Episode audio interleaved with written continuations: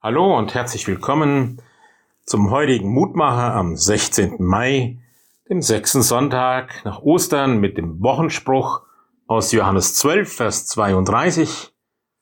Christus spricht, wenn ich erhöht werde von der Erde, so will ich alle zu mir ziehen.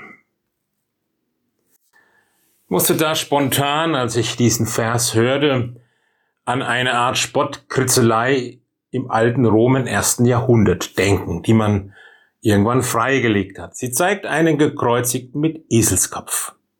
Die Aussage ist klar, das ist verrückt, dass irgendjemand einen gekreuzigten Menschen anbetet. Es ist, als würde man einen Esel anbeten.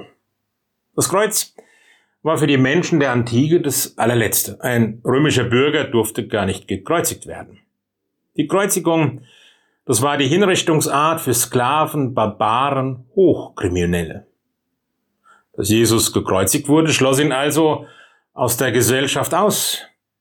Und dass es jetzt Menschen gab, die gerade ihn für Gottes Gesandten, ja sogar für den Sohn Gottes hielten, war unerhört. Umso erstaunlicher ist es aber doch, dass im Neuen Testament das Kreuz, das Sterben von Jesus am Kreuz, diese zentrale Rolle spielt. Und im Johannesevangelium wird es mit einem noch erstaunlicheren Wort belegt. Erhöhung. Also ein Wort, das man eigentlich für eine Thronbesteigung verwendet, für eine Verherrlichung. Die legt sich über das Geschehen am Kreuz, das doch eigentlich eher eine Erniedrigung ist. Dass Jesus beides im Blick hatte, ist klar. Erniedrigung und Erhöhung, Kreuzigung und Auferstehung sind Teil eines Geschehens. Hier geschieht das Heil für die Welt. Hier greift Gott unwiderruflich in die Geschichte ein. Hier ist der Ort der Erlösung. Hier finden Menschen wieder zu Gott zurück. Das meint Jesus. Wenn ich erhöht werde von der Erde, so will ich alle zu mir ziehen. Es sind die ausgebreiteten Arme des Gekreuzigten, die die Menschen zu sich ziehen. Hier offenbart sich die Liebe Gottes in einzigartiger Weise und sie gilt allen ohne Unterschied.